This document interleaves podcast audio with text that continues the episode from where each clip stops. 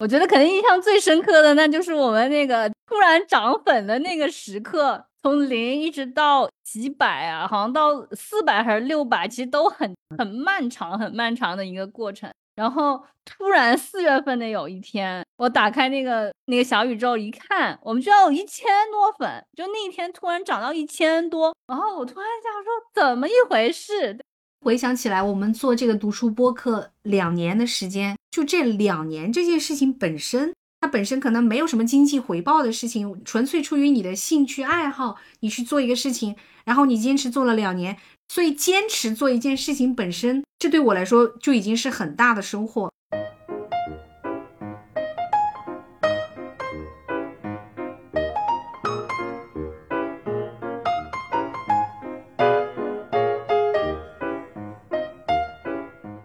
我们是二零二一年的十二月份开始做这个柳林风声的读书播客的。当时是你最先提议的嘛？因为你平时有这个听播客的习惯，然后你说要不我们一起来做一个播客。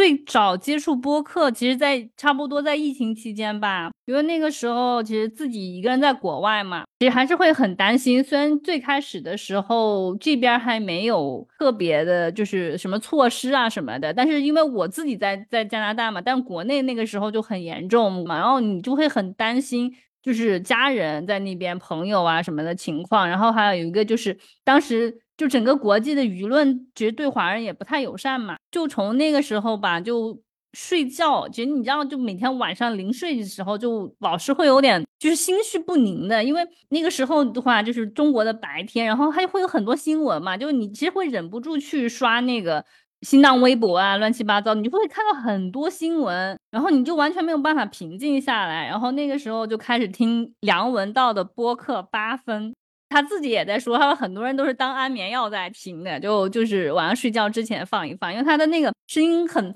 很低嘛，然后他又很温和的那个，比较容易安抚你。然后呢，你听听，有的时候就听他讲某些东西也挺有意思的啊。然后就是这样慢慢养成了听播客的习惯嘛。那个时候。不是，也就经常跟你还有另外朋友连线嘛，就说当时就是跟你们聊天啊，然后分享一下最近看了什么书啊，这些东西就很能够安慰我嘛。后来我就觉得，其实每次我就想想，我就觉得我们讨论的东西还蛮有趣的。大家都说了，就把它录下来，然后做一个播客啊，然后也没有想过要靠这个去挣钱啊，或者是吸引流量啊什么的，只是觉得。把我们的这种对话记录下来，它最起码也是我们有意的一个记录吧。有时候翻回来听一听，也还蛮有意思的。就这么就开始做了，是这样子。二零二零年疫情的那一年，其实读书本身还是给了我很多慰藉。后来我们当时就决定说，从二零二一年的一月份开始，自己就搞一个读书群。然后大家每个月一起读书，一起来分享，一直做了一年嘛，做到二零二一年十二月份的时候，当时你你的这个初衷说起来的时候，我觉得也很好。然后我们就在想，那我们录什么内容呢？就是我们做点什么呢？我们当时就想说，哎，那就把我们每个月读的书拿出来录一录。那既然是要做播客，你肯定不可能说一个月就录一本什么的嘛。然后就觉得，当时我们。定的雄心壮志是每周录一本，对对对，一开始是想要每每周一更，然后到后来就是因为因为大家都不是呃全职在做这个事情，对吧？就是都是兴趣嘛，所以就每天的琐事啊、工作啊也有很多，所以说基本上的话都要大家来配合，然后再加上后期剪辑都是你一个人在做嘛，其实还是蛮辛苦的。所以说的话，就基本上能够做到两周一更，对吧？就基本上是我们 比较好的时候了。二零二二年有几个月比较好的时候，是一个月能更三期，那个也是 最高效的时候了。因为后来我们就会发现，比如说你每一次录一本书之前，你肯定要自己把这本书重新再读一遍，甚至有的时候要读两遍，因为你要去梳理一下你自己想讲点什么嘛。然后呢？要约一个时间来录制。其实我们每次录制，比如说我们一期播客出来可能是一个小时左右，六七十分钟，但实际我们可能录制的时间长达三四个小时都有可能。还有就是剪辑，剪辑对我来说倒不是一件很累的事情，而是我自己很乐意，我也很开心的一件事情。只是说它远远超出了我自己对时间的把控。我以为，比如说一个三个小时的素材剪成一个小时。可能你就花五个小时、六个小时，也许就可以了。但实际上，我每一次剪的时候，我就会发现它是超过十个小时的。就我经常，比如说你每个每天花一点时间来剪的话，我经常就能剪三四天。我现在就是觉得还挺不可思议的，就是眨眼之间，其实我们做这件事情已经做了两年了。哎，对，就是我其实一开始也没有想到可以坚持下来，我只是觉得反正书我们都在读嘛，那就是把它录下来就就挺好的。但没有想到就是还能够一直坚持做到现在，而且嗯，就是感觉怎么说呢，这个事情不是我们的负担，就觉得还挺开心的。就是虽然说做这个播客吧，没有让我们财务自由，但是我觉得很大程度上让我们心灵自由了。对，我觉得可能最大的收获其实就是来自于这种精神上的一种慰藉，还有就是我们共同去做一件事情，就是你跟你喜欢的人，或者你跟你的朋友去做一件彼此都喜欢的共同的事情，然后一起去做这个过程是很愉快的，然后这个做过程本身就已经是很大的收获了。本来我们也没有说要通过做这个东西要达到一个什么目标，本身就没有这样子的目标嘛。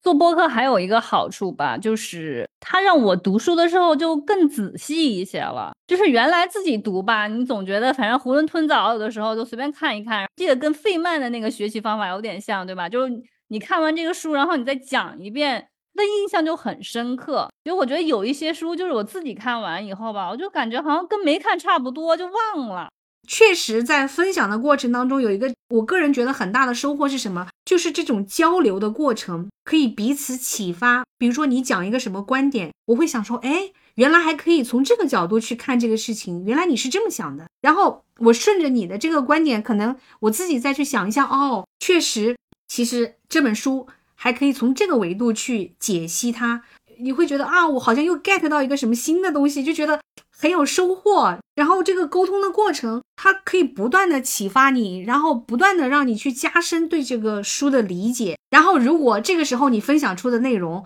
有人在下面留言说他也有同感，或者是他也很喜欢，你就会觉得很开心，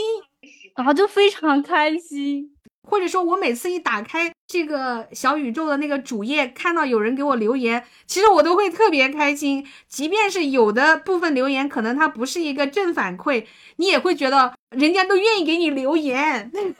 也挺好的，是吧？我我觉得也是。我自己还有一个感受是什么？就是这些年，可能是因为这个社交媒体和短视频的这种影响，尤其是你看，我们会经常看到网上有那种什么两分钟。五分钟就教你读一本书、看一部电影之类的，好像我就经常会听到有人说他有阅读障碍，他读不进去书，他一年都难得读一两本书。有时候我就在想，说是因为这些原因吗？或者是周遭的环境的影响，让大家觉得读书这件事情好像是一件很痛苦或者是一件很艰难的事情？但是为什么我们这里好像 完全不会？完全没有任何要，就是我经常会收到那样的反馈，就是说啊，炫喜是喜欢读书的人啊，那你给我介绍一下，或者你给我分享一下你最近在读的书，或者你有什么好的书推荐给我，然后我会语重心长的去跟人家沟通。可是讲完了，最后他又觉得说他好像很难有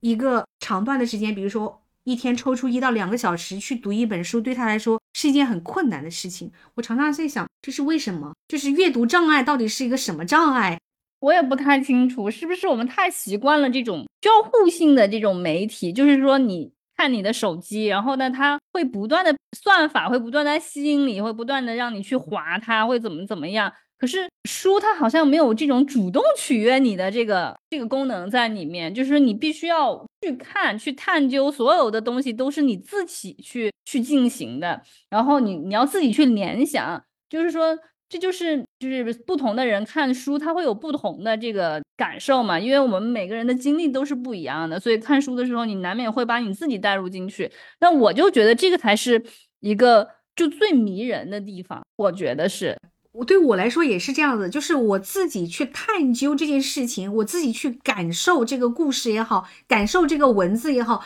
我觉得那个过程是非常愉悦的，就是它带给我非常。高的这种愉悦的感受，对吧？就是我反而就是更喜欢这种自己一个人独自去探索的这个过程。可能我不喜欢别人一直在给我刺激我的反馈，我反过来不喜欢被别人刺激。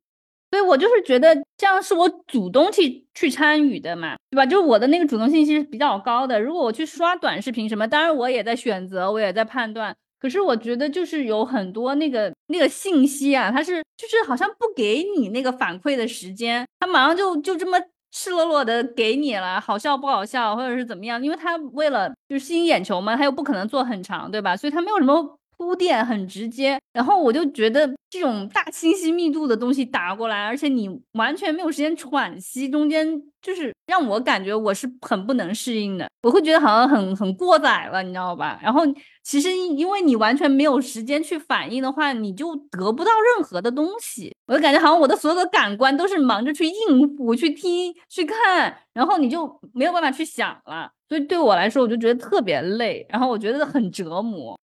你说到这个折磨和累，我就想起以前，比如说有人他为了要去做一个什么，所以去读一本书，就是他有一个很明确的目的性，就像机场里面经常在卖的这种排行榜上面的书，都是教你怎么成功，教你怎么。拥有更好的亲密关系，种种啊，就是阅读这些书都是有非常明确的目标的。我以前就会觉得，就这种阅读方式，难道不会让人很累吗？但是有的人可能他就会觉得，他读书一定是要有一个目标，他才会去读，他绝对不会说因为喜欢读故事所以去读。对于很多人来说，读文学这件事情，他会觉得是浪费时间的，因为你不会从文学当中获得一个成功的密码。可能我们读的更多的是文学嘛，就是我们在文学的这个故事当中，比如说在我们的潜意识当中去游移，我们跟故事当中的人物产生共情，去体验他的人生种种，就是这是一件非常让人愉悦的事情。然后如果让我去读一本获得财富密码的书，我可能反而会很累，很抗拒。就是如果让我去读一本财富密码，我就心里就已经觉得这个财富密码反正肯定不是给我的，我是肯定用不上的。就我看了以后，我也不可能去 开启哪个宝藏，你知道吧？就是它对我来说反而是浪费时间的。就比如说很多成功学的书，我就觉得要是谁看的都成功的话，那那那不是你自己都能写一本了吧，对吧？所以我我第一心里我就觉得肯定是它不靠谱的，然后我就会觉得去读它是浪费我的时间的。那反而就是读文学啊，读这些书的时候，我觉得它其实是给了我一个机会，就是我自己去扮演书里面的角色，我去探索他的生活。对我来讲，这一个小时我就有另外一个活法，我活在另外一个时空，我就我参与了另外一种人生，我都觉得不是浪费我的时间，它是拓宽了我的时间。那你会也遇到那种就是比如说读完了以后你觉得浪费了你的时间的这种书，也会有，但是我觉得越来越少。第一的话，你肯定会做一些初步的筛选嘛，就是这个书拿到手以后，你看目录啊，或者你随便翻几篇，你大概会觉得你对这个东西会不会特别的抗拒，特别的不喜欢。然后还有的话就是，就是好像到了这个年纪以后，你好像比较可以试着去接受一些你平常不是很接受的东西，或者是你你你会去看一看啊，这个东西它到底在说什么。不会特别很快的去下一个断语，说哦这个东西写的特别糟糕，这个东西完全就是浪费时间。觉得就是一开始你你会觉得有一点点什么，好像觉得哎很平淡，写的不太好。但你看到后面它有反反转，或者是它有跟你的生活经历相关的地方，你能够沉浸进去的时候，你又觉得哎时间是值得的。就其实上书还是分层次或者分深浅的，就是有些书它真的是很有难度。很深，读起来是不容易的。放眼世界，读完《尤利西斯》的人都不多。我到现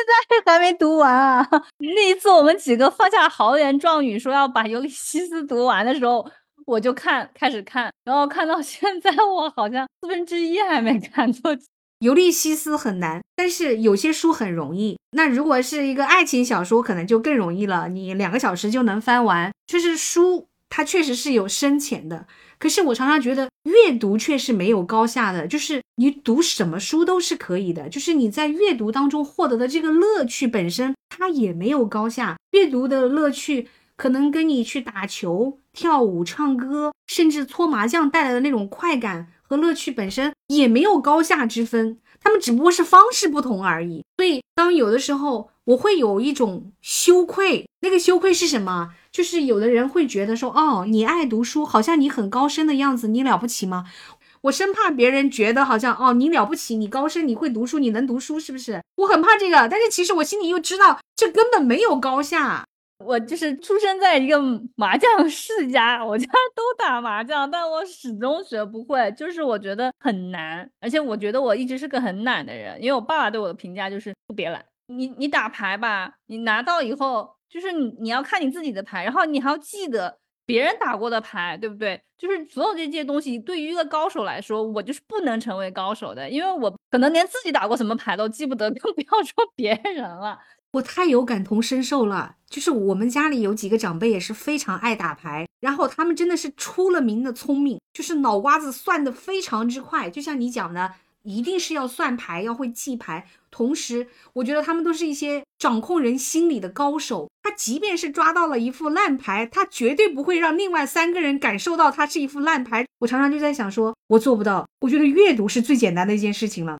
我感觉没有比阅读更容易和简单的事情了，因为你只需要认字儿就行了。你只要能认字儿，你就能读啊。只要你去读，你就能找到快乐。就这个快乐，其实。相对打牌来说，它要被动多了，简单多了。而且你不是为了学习读书，这样的话呢，你没有任何思想负担。以前上学的时候，你要是读一个课外书，你还会有点思想负担，想说我我现在没有在搞学习，对吧？我我在读闲书。那现在你成年了，也不可能再有任何人管你读什么书。从小我就觉得什么打牌、打麻将对我来说是个特别痛苦的事情。因为我就觉得你就是图一乐嘛，可是你去记这些牌的话，就让我觉得好痛苦啊。看书对我来说我就很容易，因为看书你你又不应付考试，对吧？然后你只是为图一个乐，然后呢，就是我觉得它最妙的地方就是所有的想象都是你自己做主，对吧？这个人长什么样你可以自己决定，那个画面是什么你可以自己决定，我觉得特别好。就完全是零负担，而且它就是任何地方都可以进行，也没有什么场地的需要，而且一个人就可以，对吧？你打牌至少还得再找一个人，对吧？所以我就觉得，嗯，它非常合适我。其实阅读你可以不思考的，你就随着那个文字，就是你的思绪随着那个书，就一直慢慢的在里面行走或者是游荡就好了。你可以不思考，你只需要去感受就好了。你更加可以不评判。如果你喜欢就喜欢，不喜欢就不喜欢，都没有关系。就是你在阅读的过程当中，你完全是自由的。对我就特别喜欢那种感觉，而且我真就是啊，我也特别佩服那种打麻将的人，我还很佩服那种去滑雪的人啊，是吗？滑雪其实很快乐哎，你是怕冷吗？我不是怕冷，我是觉得你去滑雪吧，你很早就要起床，然后开两三个小时到滑雪的地方。然后穿衣服换装备，然后滑两小时，然后再开三小时回来，我就觉得这个就要了我的命了，我就觉得不行，你知道吗？就我我我是连去个健身房都懒得去的人。我正想说，让你呃去健身房换衣服，搞这么一套来回，对你来说，你不如在家里跳三十分钟的帕梅拉就结束了。对对，我因为我们家我底下二楼就是一个挺大的健身房，去那跑步吧，你说你用跑步机对不对？但是我觉得跑步是个特无聊的事情，我不太愿意跑步，我就愿意蹦蹦哒哒跳一下，那还不如在家跳，在家跳多多方便，想咋跳咋跳，对吧？然后你音乐爱开多大开多大，我就觉得特别的自在。我是觉得可能对于我们的这种 I 人来讲，让我在健身房里面大庭广众之下跑步，对我来说都是一件很困难的事情，我都做不到。我是觉得，我是觉得跑步很无聊。就是我不会觉得跑步无聊，比如说跑步的时候，我可以一边听音乐啊，或者甚至是比如说在跑步机上面放一个剧，比如说一集剧追下来，哎，你跑也好，走也好，嗯，起码四五十分钟就结束了，你那个量是刚刚好的。但是我只希望在一个没有人的地方独自一人跑步。哎，我我觉得其实你还坚持跑了一段时间是吗？就是你还有一段时间坚持跑步不是吗？有一段时间我去晨跑。就是我会起很早去跑，为什么呢？就那个地方确实没人，极少有人，这个我就很愉快。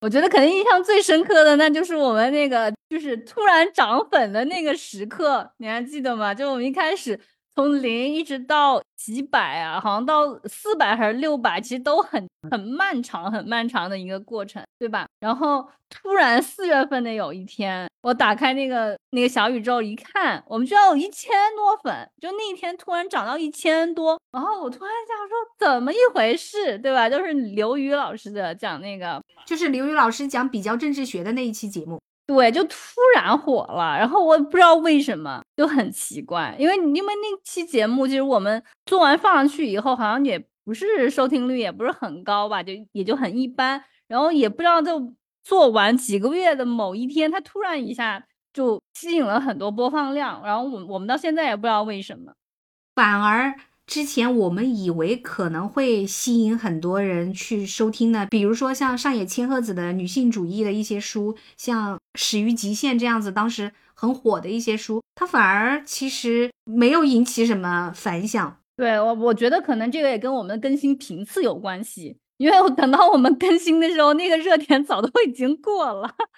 所以觉得我们俩的播客是没有办法去追那种热点的，或者是吸引什么流量的。因为我们两个开始就是起码得想想要怎么做，然后再录，然后等我们剪辑完更新了以后，那那个事情早都已经过去，翻篇不知道多久了。你看，像上野千鹤子没有引起什么反响，但是反过来，你比如说像理想国、像毛姆的一些很老的书。它反而哎，影响度还不错呢，就是收听的人还挺多，相对而言啊，这个也是让我没怎么想到的。听理想国的人，听刀锋的人，听苏东坡的人，哎，还不少呢，甚至包括听包法利夫人这样子。对，包法利夫人就是那那期还就是还蛮不错的，我觉得也有点吃惊。就是我们选包法利夫人的时候，我们想，哎，是不是有点太老旧了？我我觉得现在想起来就特特别好笑。我觉得包法利夫人和小妇人基本上是同一个时期看的书，青春期读的书。就现在来想的话，你就觉得根本不是一个年龄段的书啊，对吧？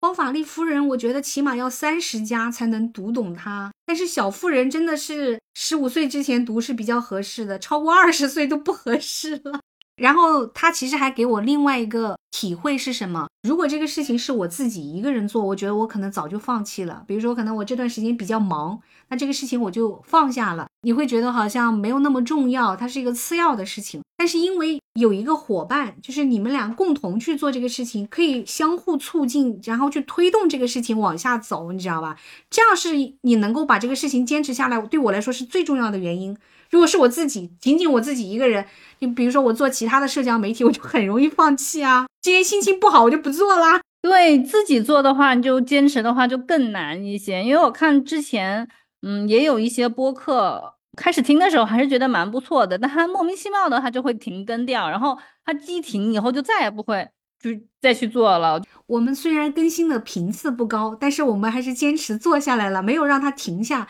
确实，一旦停下，很有可能就会放弃。当然，我觉得跟今年一下子这个粉丝订阅涨起来了，然后有了更多的人关注我们，给我们留言，这个也是非常非常关键的一个因素。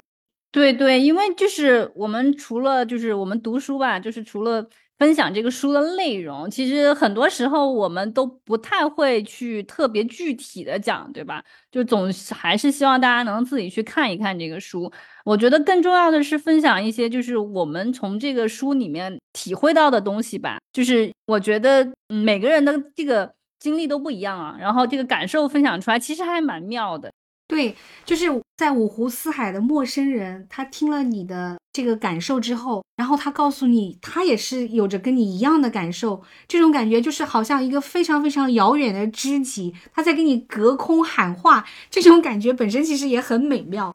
像马尔克斯的那那一期，对吧？因为他那本书本身就是就还有点争议，是不是写的？那个塑造的人物，然后就有还有蛮多人在下面留言的，然后我觉得其实有有些听众就是那个留言啊，我也觉得哎很有启发性，就就觉得特别的开心，有这样子的交流，蛮好的。因为我就觉得现在这个社会吧，其实就是你觉得人应该是更文明了吧，对吧？可是这种网络世界的戾气好像非常重，就是他会很莫名其妙的攻击你，大家好像对这种。自己不喜欢的、不接受的东西的耐受度是越来越低的。我不喜欢，马上就划走，马上就差评，马上就怎么样，马上就怎么样。所以我就觉得，就是能给我们留言的观众，我觉得就是起码他用了他的宝贵时间来听我们的节目，然后他还留了言。不管你说了什么，我都觉得，哎，其实在这个这么快速的时代，你还为我们停留了这么几分钟，挺不错的。就是感谢你们，感谢你们。嗯，就有一期很好笑，就是我们你还记得吗？有一期不知道是话筒的原因还是什么原因，还是我们两个忘记录音了。然后就啪啪啪在那说一大堆，然后最后发现两个人都没有录音，你还记得吗？关于制作方面的事故和经验，我觉得真的很值得分享一下。对，我就觉得最惨就是那一次，然后全部就是洋洋洒洒，觉得自己讲的还挺好的，对吧？我们俩录了一晚上，然后到最后你觉得你以为我录了，我以为你录了，然后最后咱俩谁也没录，然后第二天又重新再录一遍。一开始我们最早的时候，大家去听最早的那个节目就知道那个音效有多差了，就是完全没概念。后来我们才开始添置了一个麦克风，然后稍微好一点儿，对吧？然后之前呢，我们是用那个 Zoom 内录的。然后前段时间我还看到有一条留言说，这两个主播的声音让我听着太难受了，有没有什么办法可以给他们修一修？我赶紧点进去听，我说这一期内容到底是怎么了，折磨了别人的耳朵。后来一听，哎呀，也就是那个样子，但确实。在音效这件事情上呢，我们首先没有用什么很高深的设备啊，或者是怎么样去修它。其实 基本上就是我们原来的状态。尤其是你看，我最近因为我整个十二月都在生病，到现在嗓子都还没有恢复，这个声音听起来就 很奇怪。我觉得你还好吧，你的那个普通话标准，对于我来讲的话，反正我也知道我口音很重，因为南方人嘛。大家就尽量的忍耐一下，因为没有办法，我我也是这个想要注意，但是这个东西乡音难改嘛。我我现在都已经看开了，我觉得口音是我对家乡最后的热爱，因为我已经远在其他的地方，那就剩这么一点念想了，我也不想把这个口音改掉了。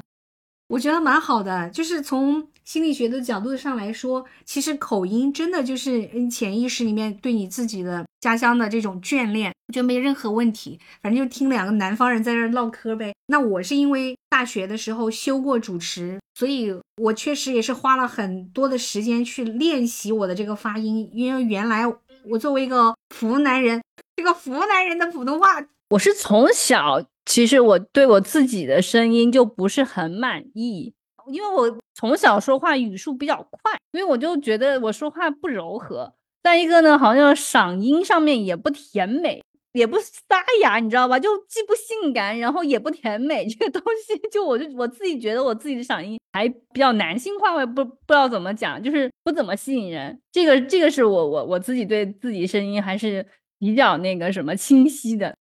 我现在对声音呢有一个新的感受是什么？就是我现在反而有点听不了那种很纯正的播音腔，就是一看就是那个声音经过精修过的、精炼过的那个声音，好像我有点不太能听得了了。我可能更喜欢就是你原生态的样子，你本来的样子，各有各的口音，或者是各有各的音色，都蛮好的。因为我之前是编程嘛，然后在 之后就干别的，我从来也没有靠我的嗓音。吃过饭，所以说从来没有训练过。反正大家应该在咱节目里也不是来学普通话的，没关系。不喜欢，我觉得也是正常的。就每个人都有自己喜欢的东西，所以如果你听着觉得不喜欢、不习惯，也是 OK 的。我们播客就最大的这个特点，我觉得其实我们最宝贵的东西是很真诚。就是我们讲的每一本书，我们都是一字一句全部看完了的。我们读的每一本书，我们想分享的每一本书，都是。我们自己去全部读完了，而且确实是有话想说、有想分享的东西，才会选来做播客的。嗯，要跟别人比的话，我们也没有什么特别大的优势，但我觉得我们就是特别真诚吧。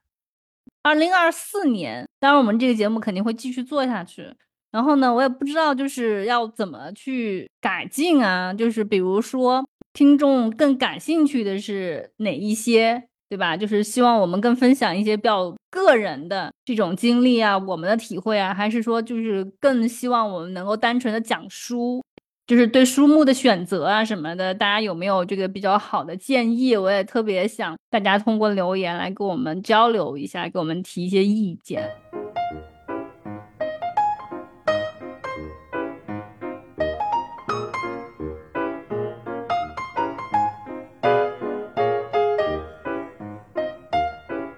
你选，你最喜欢哪一期啊？我们做了这两年到现在，就你自己最喜欢哪一期？我前两天还倒回去听了，就我想起我们最早的时候还请过飞行嘉宾 Daniel，现在回想起来其实特别宝贵，就本身他的经历就很稀有嘛。然后那期节目其实很宝贵，虽然我们这个收音的效果 实属一般，我们那个时候都是用苹果手机录的吧？嗯，就是直接这样，没有任何过滤的，嗯。其实我觉得还蛮有意思的，所以我觉得二零二四年希望可以有更多的飞行嘉宾，然后来跟我们分享一下他们各自不同的这种人生的体验或者是感受，觉得这个还是蛮好玩的。其实就我自己印象比较深刻的是两本比较小众的，其实自己反正收听率不是特别高的，一本是那个鳗鱼的旅行，然后还有一本就是那个讲科学家的那本书。其实这两个我都蛮喜欢的，这两期节目和包括这两本书，我自己也都很喜欢。但是后来就发现，我们在讲当代，尤其讲一些小众的书的时候，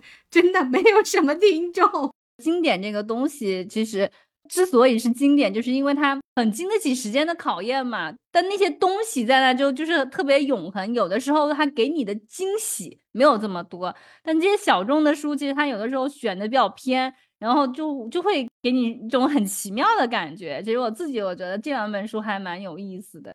是就是小众的东西常常给你一种很私人的快乐，就好像这只是有少部分人才能够感受到的那种快乐，那个快乐好像就加倍了。有的时候在想，就是我们两个人在这儿讲啊，讲我们喜欢的东西啊，讲我们最近读过的书啊，就是这个过程本身它很私人、很个人、很小，甚至有一定的隐秘的程度。虽然说。我们是把它上传在一个公众的平台里面，对吧？它其实它特别私人，那私人的东西有的时候它就也是有一种独特的快乐，那是你面对大庭广众之下去讲的话的时候的那种感受完全不同的。那是只属于我和你之间，或者是只属于一小部分人之间。所以那天我就在想说，现在的这种社交媒体，尤其是短视频，是一个全民短视频的时代。在这样一个时代里面，其实听播客，尤其又是读书播客这种小类目，它真的只属于一小部分人的精神乐园。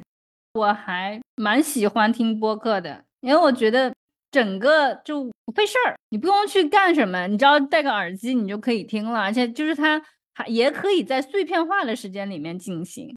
形成习惯以后就觉得，哎，好像生活里面还不怎么能够缺得了那种感觉。就是看书吧，也不是说是你要大张旗鼓，可是我觉得播客我就可以拿起来只听五分钟，只听三分钟啊。就是我在那等个人干个什么，我就听一听，人来了我就把它关掉，我就觉得也挺好。对，好像读书就没有办法把它变得如此之碎片化。是读书，你真的还是你起码要认认真真的，好像沉下心来读那么一会儿。就是你的情绪不是随时开启和结束的，它是需要沉入进去。其实我的朋友圈里面听播客的人非常非常少，诶，甚至我的整个朋友圈里面，除了我自己，没有一个人在做播客，一个都没有啊。然后我昨天还收到一个反馈，他跟我说他根本不知道小宇宙是什么，也从来没有听过播客。然后也有人跟我讲说，天呐，播客一下子就有一个小时以上，这谁受得了啊？谁有那么多的时间？对对对，就很多人会说播客很耗时，英文播客。常常是两三个小时的，我的想法完全是相反的。我觉得播客是最不耗时的，应该说是最不耗精力的。比如说，你刷一个十五秒、三十秒的短视频，你这个时间里面，你的全神贯注一直在盯着它看的。可是播客，它完全不影响你做任何事情，你搞你的就是啦，它完全不对你的生活造成任何的干扰，它是反而是让你的时间变得成倍的有影响力。比如原来你一个小时之内，你就是刷碗、拖地、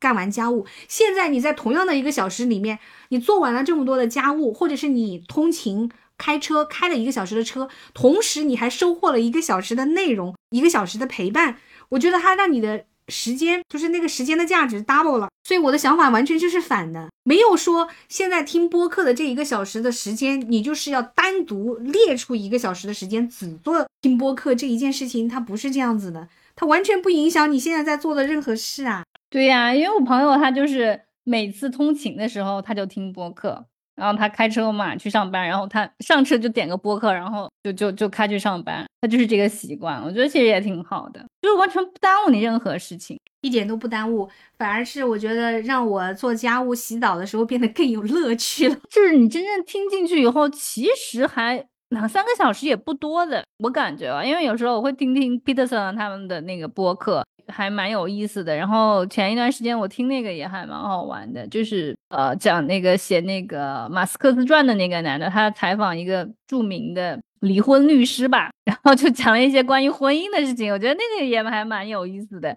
因为他有意思，所以你听你不不会觉得它很长，你觉得很快就听完了。播客这种长内容。它带给人的快乐和这种短视频带给人的快乐好像完全不同，他们可能是两种不同的机制吧，对大脑的这种刺激。然后我常常都会，比如说我在做家务的同时，听完了一期不错的播客，一个小时之后，我会觉得啊，这个小时好值得。我觉得啊，短视频更像一个全民的狂欢，然后播客它真的就是一个人的快乐，属于你私人的快乐，这种感觉，反正我个人是很喜欢。对对对，而且我觉得就确确实实是这样的。我觉得，因为本身这种嗯短视频的话，它要去吸引你的眼球，对吧？所以说它一定要抓住一些当下的热点，就是就是它要有一个群众的基础、算法的这个基础在里面，然后它才能够被推出来。然后播客呢，它是怎么怎么讲的？像我们这样的，没有什么踩热点的，然后也订阅量也不是很大的这种播客，但你依然可以搜到，你依然可以听到。我就觉得它确确实实是一种，就是你自己的个人的喜好在里面占了很主要的成分在里面。所以说，就是每个人对播客都那个评价，有的时候也会很极端。你比如说，你看，呃，最近有一个播客，我不不知道你有没有注意，就是一个叫《纵横四海》的一个播客。评论好像就很两极，有的人就觉得讲的很好，有的人就觉得这是什么东西，对吧？就就是经常会有这种，我觉得其实还蛮多的。做视频号、短视频，我觉得很少会有一个什么视频就是会这么极端，你知道吧？所以说，就真的是播客是比较私人的。嗯，你刚才讲到这个评论，尤其是这种差评的时候，我给你讲一个我很搞笑的一个心理啊，因为。之前不是经常会看到某些人，甚至是有一种被网暴，然后导致死亡的这种案例吗？那个时候我就常常想，假设有一天我真的变成了一个公众人物，就比如说我在写作上或者是在什么领域里面有了一定的知名度，我想说，那么我要干的第一件事情就是退网，就是要从所有的社交媒体当中退出来，我绝对不给这些人任何的机会来攻击我。你的心理准备是做了很多年，但是一直没有红啊。什么时候可以让我红一把？那赶紧好好写吧。等等等你红了，再被网暴了，你就可以出来专门出一期如何 化解被网暴的情绪。最近我们尤其不是在读这个《暮色将近》这个戴安娜的这个书嘛？她是退休以后七十来岁才开始自己写作的，对吧？对，我觉得你真的七十岁也可以开始写，你还有还有好几十年可以准备呢。我现在就觉得 OK，我也没有任何的这种写作上的年龄的焦虑了。现在活着的每一天，对我来说其实都是创作的素材，蛮好。此处必须要有掌声，我也是你的素材之一。这个播客也是我们重要的素材。二零二四年，就是希望我们会。有更多，不是说就是二零二四年，就是我其实特别希望我们可以把这个内容持续的频次更高一点，然后呢被更多人看见，还是希望它可以被更多人看见。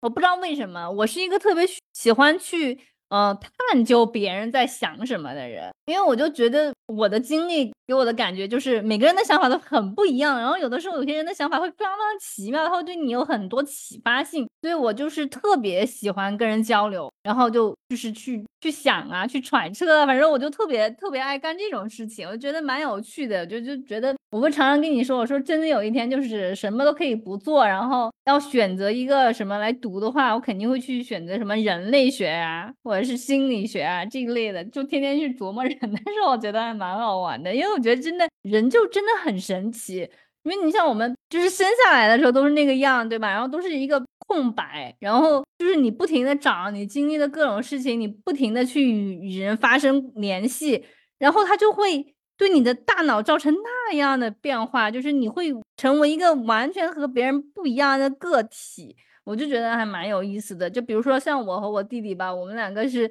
一起生活的吧，然后基因方面的话应该都差不太多，但是就长成了完全不一样的人，我选择完全不一样的活法，所以我就总想知道别人在想什么，就是同一件事情，一件事情发生以后，总想知道你的 脑子里面是怎么想的，这个也是我就是很想做播客的原因。哎，其实我每一次录播课的时候，因为很多人可能会觉得说，你们肯定是有一个脚本呐，至少要有一个提纲什么的。刚刚开始的时候，我们也是这么想的，也也这么去做。然后后来做着做着，其实我们是没有任何脚本跟提纲的。就后来我们实际上事先也不会做任何的沟通，说，哎，我们录这个书我们要怎么讲？其实我们都没有的，每次都是就是很自由的畅谈，你知道吧？就是可能大家会对这个很感兴趣，就是你们到底是怎么样去分享这个书的内容？你你们是怎么样去做你的这个提纲？就是完全没有啊。因为我还有朋友问过我们，他说就说就说你们这个每次讲的时候，这个稿子要花多长时间来写？然后我就跟他讲说，我们从来没有。用过稿子，嗯，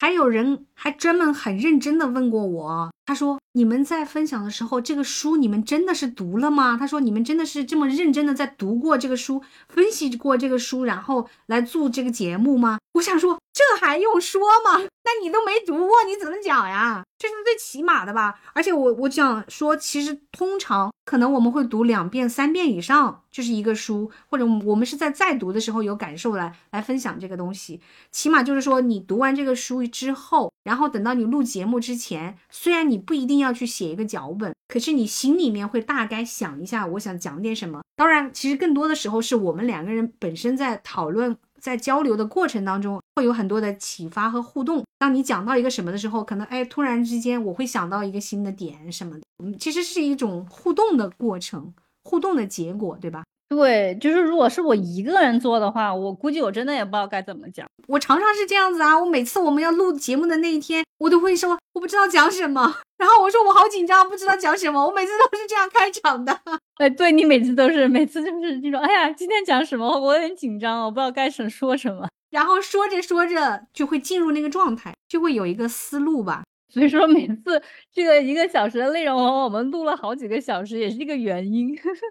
就还挺好玩的，其实我在想，如果假设有人在听我们的这个内容，他自己也想做播客，我不知道我们刚才讲的这个话对他会不会有一点启发。就是总体上，我觉得就是一句话，没必要紧张。对我我觉得是这样的，就是说，如果说我们做播客的这个一直就是这种写好提纲，你说什么我说什么，你再说什么我再说什么，可能我们就坚持不了这么久了。对哦，嗯，这个事情就会变得。像一个学习任务、工作任务一样的了，而且我就觉得很多时候，我觉得主要的这个乐趣就是我们在录播课的时候产生的这些新的想法，而不见得就是说我读书的时候，我读书也其实也不写读书笔记，但是就是那些东西，就是有时候我想的什么第一条、第二条、第三条，又要想要写什么，要讲什么，我觉得如果说真的都把那个那么刻板的写下来，然后每一次我们两个就照着那个念的话，那可能就。失去了很多这种大家又有一个再交流的过程，再创造的过程就没有。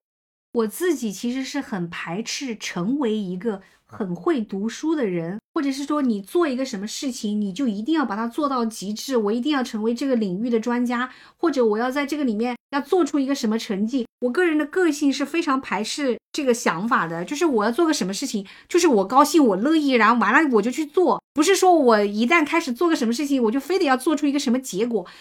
一旦要去追求一个非怎么样不可的这个结果，我这里面就有很多强迫的因素在了，我不想做这样的事情。就一旦一个事情让你感受到了强迫，觉得这个事情就是搞不下去的，就或者会很痛苦，对吧？虽然我很希望我们这个播客。在二零二四年被更多的人看到，但是呢，我这个人个性是这样的，我绝对没有那个说我必须成为一个什么样主播，成为一个什么很厉害的读书人的这种叫什么目标要求，我不这样要求我自己。怎么算是一个厉害的读书人呢？小红书上全是教你怎么读书啊，然后怎么做博主，以后月入七位数什么之类的。我一我一看到这种，我就啊，太有压迫感了。还有那种，就像你刚才讲到的呀，就是什么读书笔记写几本啊，之后每一每一个书读完以后要做多少笔记，写多少读后感。哎呦妈！因为我自己懒，所以我自己也不知道 怎么才叫正确的读书，那更不可能教人正确的读书了。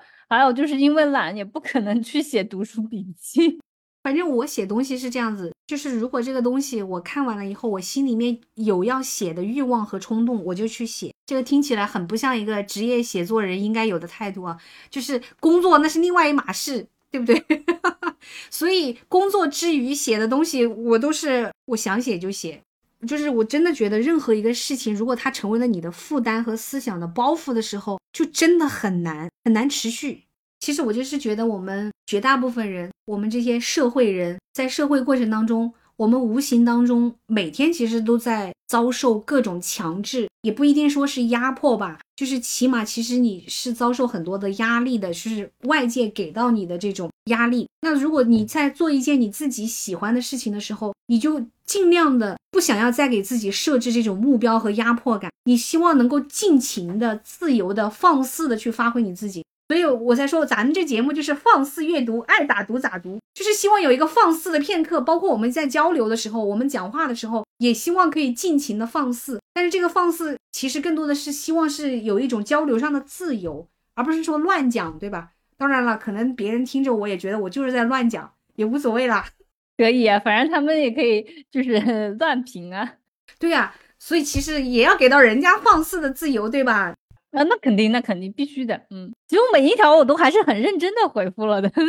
二零二四年也希望就是怎么说呢，有一个更好的呈现在我们的节目上，因为毕竟也是做了两年了嘛。虽然说也中间也没有取得什么 特别大的成绩，但至少就是做播客的失误啊，还有什么这个我们还是有很多心得的。就是希望在新的一年里面能够做得更好一些吧。但是我们也不会给自己太多的压力，也不会强制设定一个目标，非怎么样不可，不可能，绝不可能。那就这样喽，拜拜，拜拜，祝大家新年愉快。虽然说晚了一点点，但是呃，我们就是这样的，我们都是呃延迟更新。